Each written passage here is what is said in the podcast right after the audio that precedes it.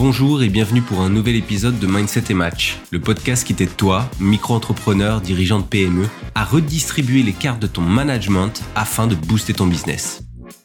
Pour ne rien manquer des nouveaux épisodes diffusés tous les mardis à 7h, je t'invite à me suivre, t'abonner dès maintenant en cliquant sur le bouton de follow et à télécharger l'épisode si tu souhaites pouvoir l'écouter à nouveau plus tard.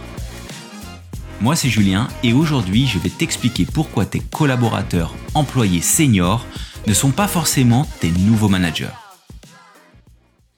Alors avant tout, moi je pense qu'il faut dépoussiérer le concept du management.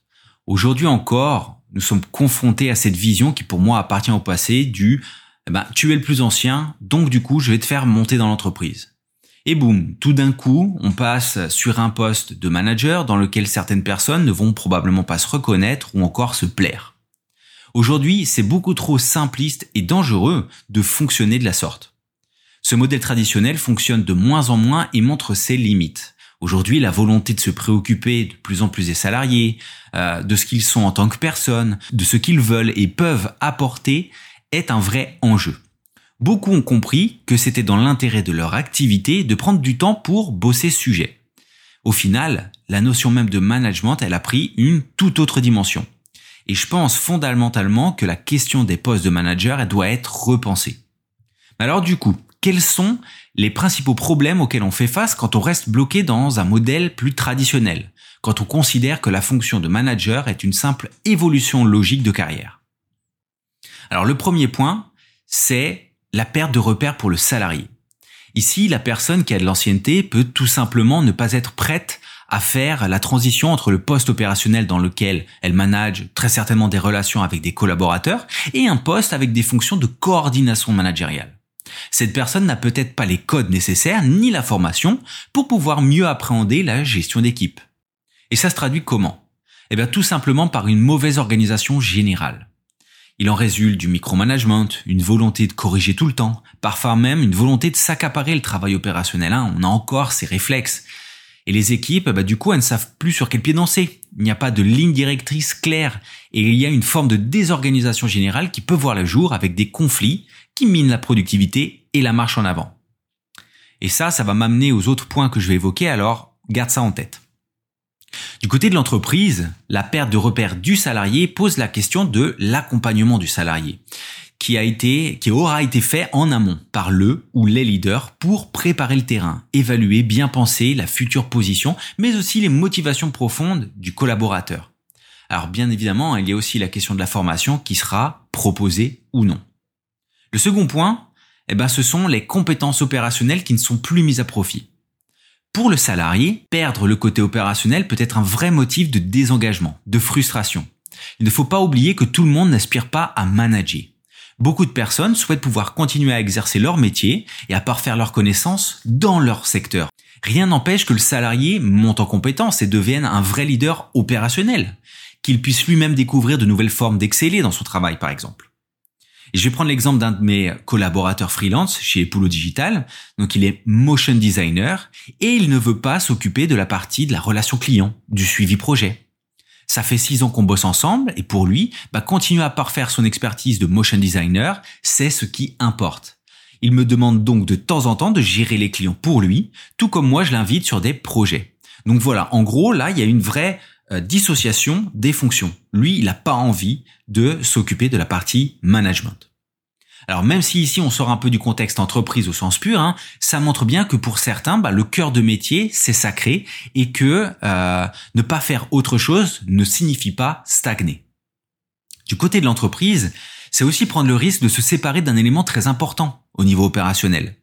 Ce n'est pas nécessairement en faisant monter quelqu'un, et je dis monter au sens euh, du coup passer à une fonction managériale, euh, du coup que l'on va tout solutionner.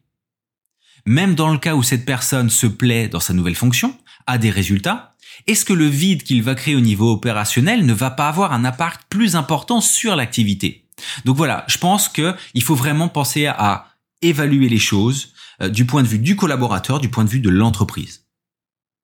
Le troisième point, c'est le sentiment d'obligation d'acceptation.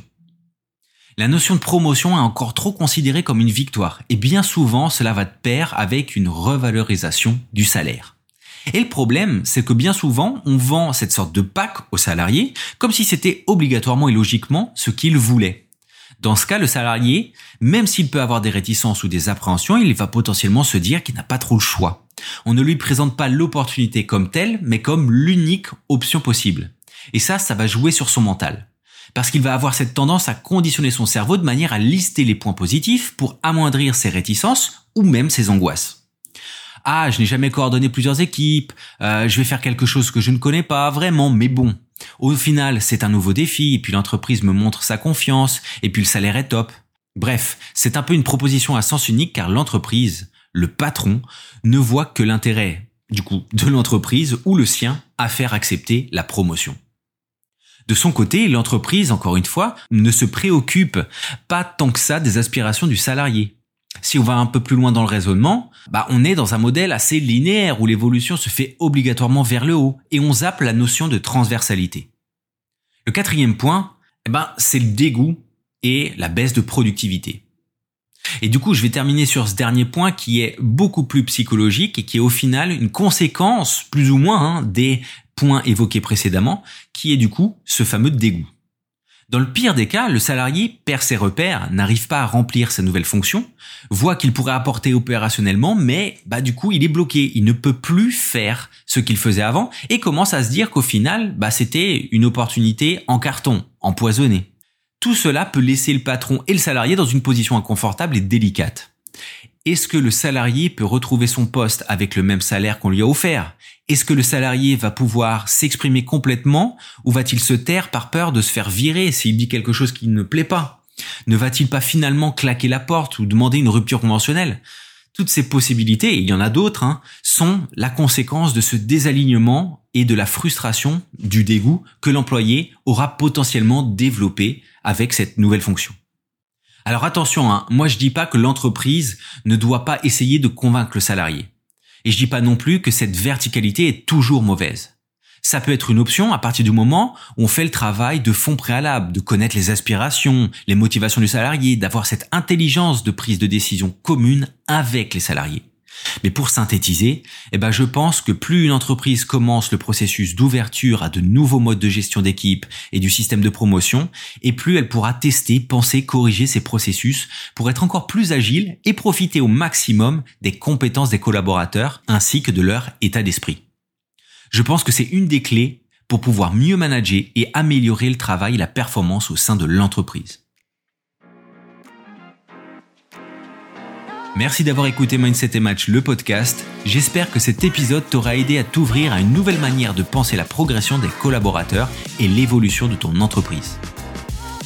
Si cet épisode t'a plu, n'hésite pas à t'abonner, partager, et si tu veux discuter de ce qui te préoccupe au niveau du management de ton activité, de tes équipes, tu peux me contacter sur LinkedIn et WhatsApp, le lien et le numéro sont en description. C'était Julien, à mardi prochain.